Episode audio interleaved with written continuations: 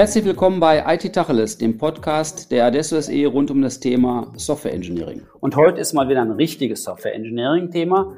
Ich unterhalte mich nämlich mit Wilhelm Hasselbring. Willi, ich sag mal aber weiter Willi zu dir, ne, so wie wir uns auch sonst anreden. Also ich zumindest nicht. Du nennst mich ja nicht Willi, weil ich auch gar nicht Wilhelm heiße. Also der Willi Hasselbring ist heute bei mir zu Gast, darüber freue ich mich sehr. Willi, du bist Hochschullehrer an der Uni Kiel, aber bevor ich da Halbwahrheiten verkünde, stellt sich am besten noch mal kurz selbst vor, bitte. Ja, ich werde jetzt nicht meinen ganzen Lebenslauf hier berichten. Also ich bin seit schon jetzt ja, zwölf Jahre tatsächlich in Kiel. Davor war ich ein bisschen öfter im, unterwegs, sag ich mal. Da war ich ähm, in, an der Uni Oldenburg in gleicher Funktion zunächst und äh, auch als Professor und davor in Tilburg und davor an Niederlande und davor in Dortmund. Da haben wir auf dem gleichen Flur auch gearbeitet vor vielen Jahren. Stimmt, da haben wir auf dem gleichen Flur gearbeitet. Was man so arbeiten nennt zumindest. Ne? Ja, ja. Und ja. davor in Essen und Braunschweig und Hannover, ja, wo bin ich aufgewachsen. Genau. Das ist so mal ganz kurz der Hintergrund. Ähm, ich mache auch ähm, recht viel, also neben der Forschung auch recht viel Technologietransfer. In Oldenburg war ich zehn Jahre, also auch länger, als ich da Prof war sogar, am, am Office Transfer Institut unterwegs, habe viele Transferprojekte gemacht. Hier mache ich auch einige Sachen. Ähm, mit der Adesso verbindet mich natürlich insbesondere, dass ich auch im Hochschulbeirat bin. Und ich habe natürlich 97, als du Adesso gegründet hast, es auch ähm, genau beobachtet, sag ich mal, so über die Jahrzehnte. Na guck. Also uns verbindet schon eine ganz lange Zeit und, und natürlich auch das Interesse am Software Engineering im weitesten Sinne. Wobei bei dir das Thema Softwarearchitektur besonders gut ausgeprägt und vertieft ist. Deshalb auch die Partyfrage, die sich hier im IT-Tachel schon gut etabliert hat. Samstagsabends um 12, wir gehen noch zu Partys vor koronöse Zeiten oder jetzt so langsam auch nach koronöse Zeiten. Wie erklärst du deinen Gesprächspartnerinnen und Partnern denn, was Softwarearchitektur ist?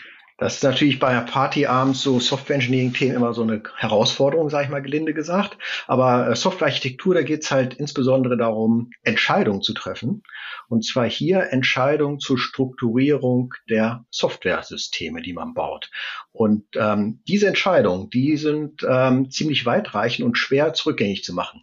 Deshalb eignen sie sich hervorragend zum Prokrastinieren, dass man sie also vor sich herschiebt und erstmal andere Sachen macht. Das kennt man aus den verschiedensten Lebensbereichen.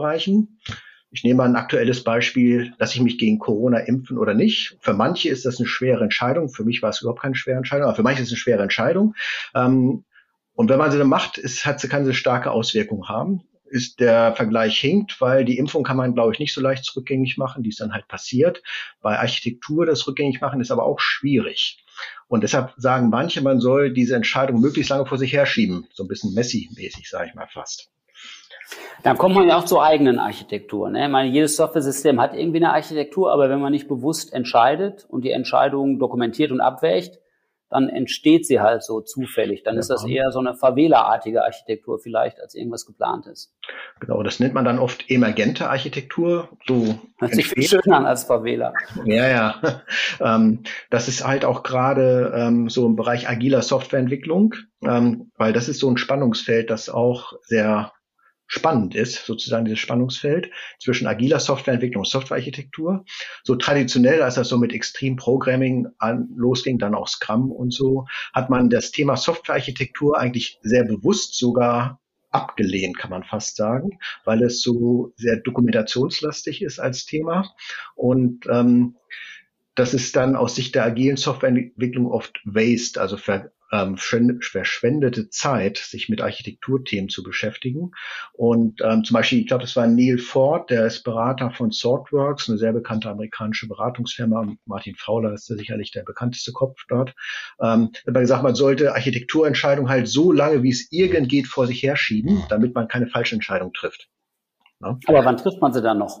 Ja, Weil man kann die Software auch bauen, ohne ganz äh, über Architektur nachgedacht zu haben oder nur so implizit am Rande das kann man machen, dann entstehen diese emergenten, äh, emergenten ähm, Architekturen. Und die Frage ist natürlich, wie gut lassen die sich denn dann weiterentwickeln über längere Zeit und so weiter. Und wenn man falsche, doch falsche Entscheidungen getroffen hat, ohne sich deren bewusst zu sein, dass man zum Beispiel irgendwo einen Flaschenhals eingebaut hat, so als Beispiel, und das ein Performance-Problem verursacht, weil dort alle Nachrichten durch müssen, sagen wir mal, mhm. irgendeine Architektur. Und dann will man das ändern. Ja?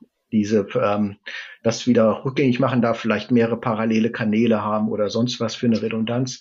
Das ist unheimlich schwer und ähm, man nennt das ja bei uns in der Forschung auch gern technische Schuld, die man dann aufbaut. ähm, Technical Debt. Ähm, das heißt, irgendwann kommt der Tag des Zurückzahlens. Ja, Aber das hört sich alles nach einer intuitiven Entscheidung an, oder? Also zu früh möchte man nicht, weil man dann der Agilität äh, den Platz nimmt. Zu spät möchte man nicht, dann hat man technische Schulden. Irgendwo dazwischen wird jetzt jedem einleuchten, aber wann dazwischen ist irgendwie auch das ganze Spielfeld der Softwareentwicklung.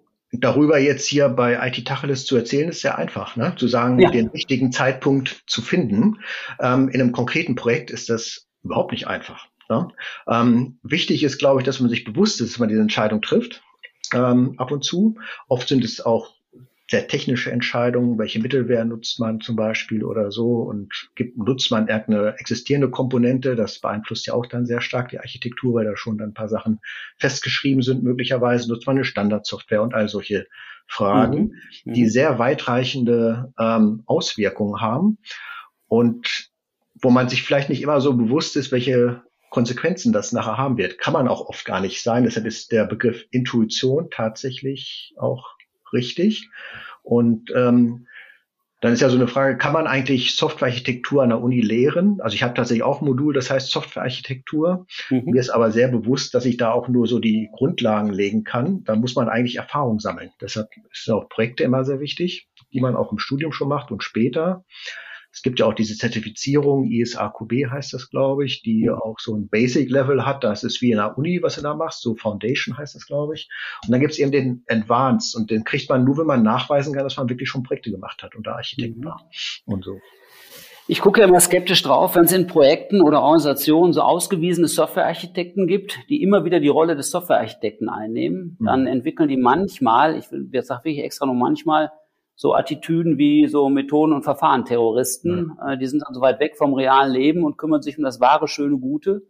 Äh, und ob da am Ende noch vernünftig funktionsfähige, smarte Software rauskommt, ist so eine Sekundärtugend dann eher noch. Äh, aber de facto darf es natürlich nicht der schönen Architektur geopfert werden. Hast du sowas schon mal erlebt oder noch besser? Wie, wie, wie hegt man das denn ein?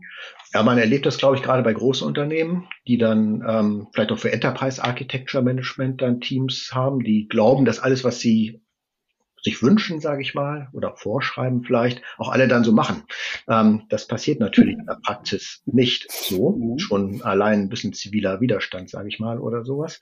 Ähm, und ähm, weil auch oft die wenn man nur noch diese Architekturthemen macht als eine Person, dann wird man auch nicht mehr so richtig wahr, äh, ernst genommen durch die richtigen Softwareentwickler, wenn ich das mal so formuliere. Ähm, was ich denke, also das passiert tatsächlich bei Großen, das haben wir auch früher, in, auch schon in den 90ern oder so gesehen, mit den Methoden zum Beispiel, na, wo es, so, macht man jetzt Booch oder Jacobson oder sowas, was auch immer, UML dann nachher. Ähm, das ähm, haben wir bei der Architektur genauso. Gerade bei Enterprise Architecture sieht man das immer noch. Bei der, was man eher Softwarearchitektur, wo es wirklich um die Entwicklung geht, ähm, was mir da sinnvoll erscheint, ist sowas, ich nenne das mal so Architecture Board, ich weiß nicht, ob der Begriff richtig ist, wo sich die, die sich um mit Architektur beschäftigen, auch über Projekte hinaus treffen. Aber die sollen nicht nur das machen. Ne? Das heißt, ähm, so an der Uni bei uns nämlich nutze ich immer den Begriff des Kümmerers. Wenn irgendeine Sache, die gemacht werden muss, gemacht werden soll, dann muss man immer eine Person haben, die Verantwortung hat und sich kümmert. Das ist meine Erfahrung zumindest. Wenn man mehrere hat, dann denkt einer immer, der machen das. Das ist bestimmt nicht nur an der Uni so. Und ähm, diese Kümmererrolle, die braucht man. Das müssen aber natürlich Personen sein, die nur, nicht nur das machen. Das, äh, das glaube ich nicht, dass das funktioniert. Wenn man zu weit weg von der Praxis wird, dann ist man eben in diesem Elfenbeinturm, wie man das nennt. Du hast ja zwei Sorten von Architektur schon benannt. Einmal die Softwarearchitektur, also eher im Kleinen, und die Enterprise Architecture, also eher im Großen. Kannst du die nochmal auseinanderhalten? Ähm, ich trenne das gar nicht gerne so ganz scharf immer. Ähm, die äh, Enterprise Architecture, wenn ich damit mal anfange, so das Gesamte für das Unternehmen, die Architektur, das ist mehr so Richtung Wirtschaftsinformatik üblicherweise auch, Management. Das heißt, wir haben so alle Systeme und da ist ein SAP ein Kasten vielleicht oder vielleicht ein paar mehr Kasten ähm, oder ein CMS ist ein Kasten und äh, Customer Relationship Management System und und und. Also wenn man so ein Business, so fachliche Trennung hat. Und ähm, die Softwarearchitektur wird oft ähm, den einzelnen Systemen zugeschrieben. Ähm, wobei, wenn man stärker modularisierte Systeme hat, mal so Schlagwort Microservice oder so, dann ist die Softwarearchitektur auch schon wieder über mehrere ähm, Systeme eigentlich da. Denn so ein Microservice ist auch ein kleiner Monolith eigentlich immer. Und ähm, genau. Also die Trennung ist ein bisschen unscharf, das ist der eine Punkt. Dann ähm, die Aufgaben sind bei Enterprise natürlich mehr Management, auch strategische Planung. Eine sehr typische Sache sind Migrationsplanungen, dass man zum Beispiel ähm, Altsysteme ersetzen will oder dass man Systeme in die Cloud bringen will und dazu modularisiert irgendwas machen muss oder schrittweise vorgeht. Das ist mehr so Enterprise, würde ich sagen. Ähm, Migration ist, glaube ich, das größte Thema und das ist auch, glaube ich, sinnvoll. Ähm, und die Softwarearchitektur ist dann wirklich auch etwas kleiner. Also es gibt so diese Metaphern, die man manchmal nimmt. Softwarearchitektur ist Hausbau und Enterprise ist Stadtplanung. Das hinkt natürlich auch. Okay. Jetzt hast du schon einen Architekturstil angesprochen, nämlich die Microservice-orientierten Architekturen. Ist ja irgendwie auch das Gebot der Stunde oder der Stil, der in aller Munde ist. Hm, wir hätten ja auch noch über modulare oder serviceorientierte Stile sprechen können. Äh, vielleicht erstmal die Frage, glaubst du denn, dass Microservice-orientierte Architekturen tatsächlich gerade so für die, zumindest für die Enterprise Systems, die, der richtige Stil ist oder siehst du Alternativen? Ich sehe das tatsächlich als sehr interessant an. Für den Enterprise Bereich muss man sehr genau gucken, was mit transaktionalen Systemen ist. Sobald man äh, versucht, Systeme so zu schneiden, dass man Transaktionen über solche Modulgrenzen hinweg braucht, hat man verloren. Dann das, das ist falsch. Ne? Also es gibt ja diesen Ansatz des Domain-Driven Design, dass man das aufteilt. Ähm, die Frage ist natürlich oft auch, startet man, wenn man ein neues System baut, mit einem Monolithen oder gleich mit Microservices? Das ist sehr umstritten, ähm, will ich auch gar nicht so eine Antwort drauf geben. Ähm, der Punkt mit den Microservices, aus meiner Sicht ist das eine Fortschreibung der modularen Architekturen, so wie es David Parner schon in den 70ern ähm, äh, propagiert hat. Das, was aus meiner Sicht tatsächlich auch ein bisschen Neues gegenüber, sagen wir mal, so ein modular, Modu, Modulit gibt es ja auch als Begriff, um ähm, so ein großes System ein bisschen modular strukturieren, meinetwegen auch mit Enterprise Java oder sowas. Der wesentliche Unterschied aus meiner Sicht mit dem Microservice ist, dass die einzelnen Systeme, ähm, die die Microservices repräsentieren, ähm, über Remote Interfaces arbeiten und nicht direkt eine Java-Methode einfach so aufrufen können. Warum ist das wichtig? Wenn ich jetzt eine IDE habe wie Eclipse oder IntelliJ oder äh, Visual Studio oder irgend sowas, dann habe ich eben so Content Assist, dass ich eine Autovervollständigung habe, um zum Beispiel Methoden zu finden mhm. und so. Das ist sehr leistungsfähig und auch sehr sinnvoll. Auf der anderen Seite ist es dann zu leicht, irgendeine Methode aufzurufen. Zu leicht mhm. in dem Sinne, wenn man nämlich dann über Modulgrenzen, was auch immer Modul jetzt ist, finde Modul eigentlich so einen besten Begriff dann tatsächlich, ähm, über Modulgrenzen zugreift. Bei einem Microservice, da denkt man zweimal nach, ob man das macht. Da muss man eine REST-Interface implementieren und so. Das ist doch noch ein kleines bisschen mehr. Und man muss so ein bisschen noch ein paar Sachen berücksichtigen. Latenz, Fehler können plötzlich passieren. Wenn du in einer Enterprise Java Anwendung eine Methode, eine Java Methode aufrufst, musst du dich überhaupt nicht darum kümmern, ob die auch äh, funktioniert.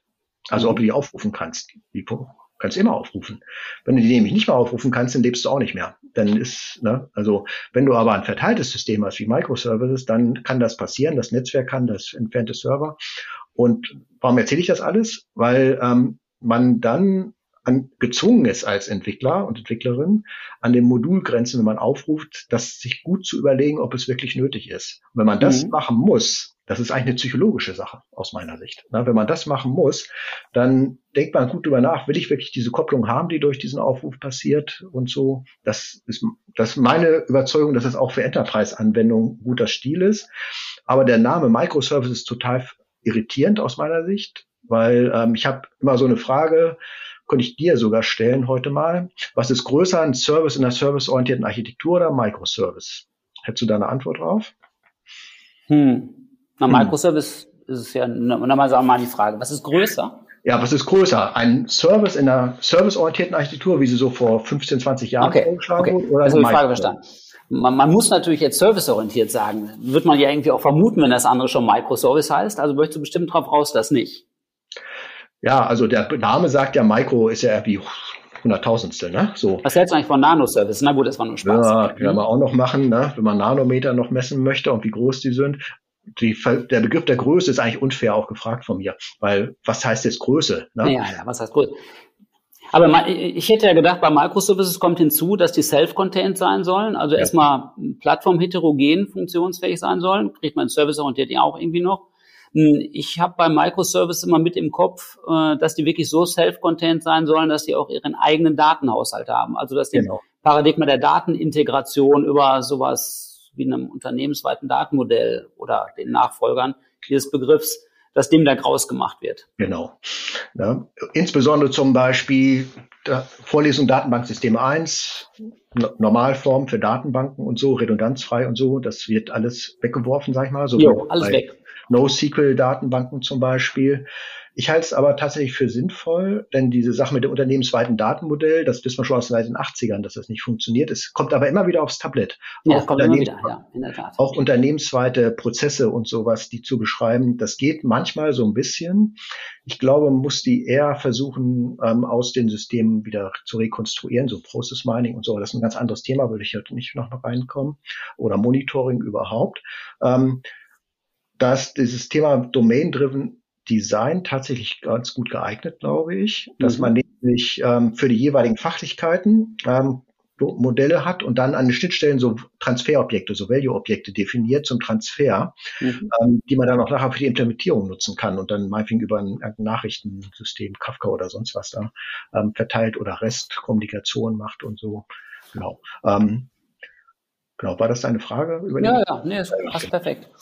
Du, ich würde noch gerne einen, einen dritten Begriff von Architektur einführen. Der hört sich auch so retro an, aber mir kommt es gerade so vor, als würde er wieder an Bedeutung gewinnen im, im täglichen Geschäft, nämlich das, den Begriff der fachlichen Architektur oder meinen wir auch der fachlichen Softwarearchitektur. Soll mal das Gleiche sein? Da ist mein Eindruck ja, dass so ganz unprätentiöse Box-and-Line-Diagrams, um die groben fachlichen Zusammenhänge darzustellen, und zwar wirklich unabhängig von der späteren Umsetzung in einer mhm. äh, softwarearchitekturellen oder sogar systemarchitekturellen Architektur, dass der eine zunehmende Rolle spielt, einfach weil die Leute sich ein Bild machen wollen von dem Stück Software, das da zu bauen gilt. Und zwar ganz unabhängig davon, ob man es jetzt anschließend agil tut oder irgendwie anders, sondern einfach nur, um so den Universe of Discourse abzugrenzen von dem, was dann noch so an Umsystem und drumherum Software lauert. Wie siehst ja. du das? Fachliche Architekturen oder ist es nur Retro und wir reden drüber, weil wir die von früher kennen? Ja, das, den Begriff gibt's ja schon lange oder bei ähm, dem Bereich, wo du dich ja auch sehr gut auskennst, Versicherung, da diese VAA war das, glaube ich, früher mal. Das war mal so eine, ja, in der Tat, spielt heute keine Rolle mehr. Aber früher ja, ja, wo man so gesagt hat, also ein Partnersystem haben wir immer und so, das ist, glaube ich, heute wahrscheinlich immer auch noch so. Und diese äh, fachliche Architektur, tatsächlich im Grunde mit dem, was wir gerade besprochen haben, Microservices, da kommt, da stecken die auch ein bisschen drin. Also ich habe ja mir mal eine Architektur, Microservice-Architektur sehr genau angeguckt bei otto.de, bei dem Shop, da habe ich auch drüber publiziert. Mhm. Tatsächlich, dieses Paper ist schon über 200 Mal zitiert, was ganz gut ist für so ein wissenschaftliches Paper oder so halbwissenschaftlich, sage ich mal. Ist war halt ein Experience Report von Otto und wie die das gemacht haben und so weiter. Und da ist der Schnitt halt rein fachlich. Ja? Und bei den Microservices, da, der Klassiker ist eben der Online-Shop, weil man den auch sehr gut versteht. Ja. Das Schwierigste ist ja, die Fachlichkeit richtig zu schneiden. Das kriegst du ja meistens nicht beim ersten Schuss hin, sondern du musst das erstmal gemacht haben, du musst da Erfahrung mit haben. Und bei den Online-Shops, der haben wir schon, hat Otto schon 20 Jahre und andere auch, Amazon schon mhm. 20 Jahre Erfahrung. Und da weiß man genau, was für Fachlichkeiten wir brauchen. Wir brauchen Produktkatalog, einen Warenkorb, eine Bestellung und so weiter. Und da gibt's auch nicht viele Innovationen, glaube ich. Also sehe ich nicht. Jetzt fachlich. Mhm. Ja, technisch schon, aber fachlich nicht.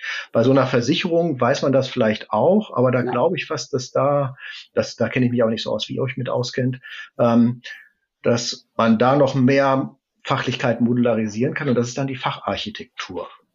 Ja, und deshalb eigentlich diese Sache mit den ähm, Microservices und Domain-Driven Design das spielt der Facharchitektur aus meiner Sicht sehr stark zu. Ja, das okay. dadurch ja, passt ja gut zusammen. Also wäre ja auch wirklich wunderbar, wenn das so passen würde. Dabei wird man ja auch noch ganz andere Trends und Tendenzen aufnehmen. Über die Schiene käme man ja zu sowas wie zu Business Aligned IT Abteilungen, die dann tatsächlich für einzelne Teile, die sich schon aus der Facharchitektur ableiten lassen, zuständig sind. Mhm. Das wäre im Sinne von Arbeitsteiligkeit und Domain-Durchdrungenheit seitens der Entwicklungsmannschaft natürlich eine tolle Geschichte. Hm, ja, Conway's Law, aber das kennt, ist ja auch. Stimmt, genau, da wären wir da angekommen. Sehr schön. Willi, ich habe noch zwei Abschlussfragen. Da ist natürlich zum einen mal die nach der Literatur, die du empfehlen würdest. Und bevor das für dich peinlich wird, empfehle ich natürlich zuerst mal dein Handbuch der Softwarearchitektur, das du zusammen mit dem Ralf Reusner herausgegeben hast. Und das kann man ja ruhig mal so sagen. Immer noch, darf man Standardwerk sagen? Ich hätte gesagt, Standardwerk ist, kann man immer mal reingucken, hat man einen guten Überblick über das, was Softwarearchitekturen ausmacht. Das kommt eh schon mal auf die Liste, aber jetzt vielleicht auch noch Empfehlungen von dir. Ja, also ähm, natürlich ist aber schon ein bisschen jetzt 2008 die zweite Auflage gewesen. Müsste man eigentlich mal neu machen sozusagen, aber haben wir gerade nicht auf dem Schirm jetzt. Ähm, es gibt eine ganze Reihe von Lehrbüchern auch. Ich habe auch ein bisschen überlegt, ob ich ein Lieblingslehrbuch habe. Ich habe mir überlegt, ich erlaube mir tatsächlich noch mal wieder eins von mir zu empfehlen. Ja, guck mal, dann hätte ich das gar nicht machen müssen, wenn du nee, das trotzdem machst. ja, noch, noch einen drauflegen sozusagen. Und zwar ähm, hatte ich ja, als Adesso 20. Geburtstag hatte, äh, für das Buch Essentials of Software Engineering, was du äh, herausgegeben hast mit äh, dem Kollegen ähm, mit S. Prima. Ja, genau, Schruber, genau. Ähm, ein äh, Kapitel geschrieben, Software mhm. Architect Architecture Past, Present, Future. Und da habe ich so ein bisschen so ähm, aufgeschrieben, wie so eigentlich Softwarearchitektur in den 90er entstanden ist und wo wir so jetzt sind. Das ist jetzt noch nicht so viel weitergekommen, würde ich mal sagen, und wo es vielleicht hingehen könnte mit Agilität und so ein Zeug. Mhm. Und dieses kleine Paper, das ähm, ergänzt sich vielleicht ganz gut zu unserem heutigen Postcard, Podcast hier. Ähm, deshalb erlaube ich mir äh, tatsächlich noch wieder ein weiteres von mir jetzt an der Stelle zu ähm, empfehlen. Ja, sehr schön. Ja, das kommt gut auf die Liste. Fand ich auch. Das war sehr gelungen und gibt tatsächlich so, de, so, so die langen Linien mal wieder. Und das ist ja für die Hörer und die Hörerinnen unseres Podcasts auch immer interessant. Willi, vielen herzlichen Dank. Schön, dass wir uns unterhalten können zu dem spannenden Thema Softwarearchitektur, dass sehr du uns Einblick in deine aktuellen Forschungsergebnisse und Projekte ein Stück weit auch gegeben hast. Mehr dazu, die Literaturliste und auch alle weiteren IT-Tacheles folgen wie immer unter www.adesso.de-podcast. Danke fürs Zuhören. Willi, dir vielen Dank fürs Dabeisein. Danke sehr.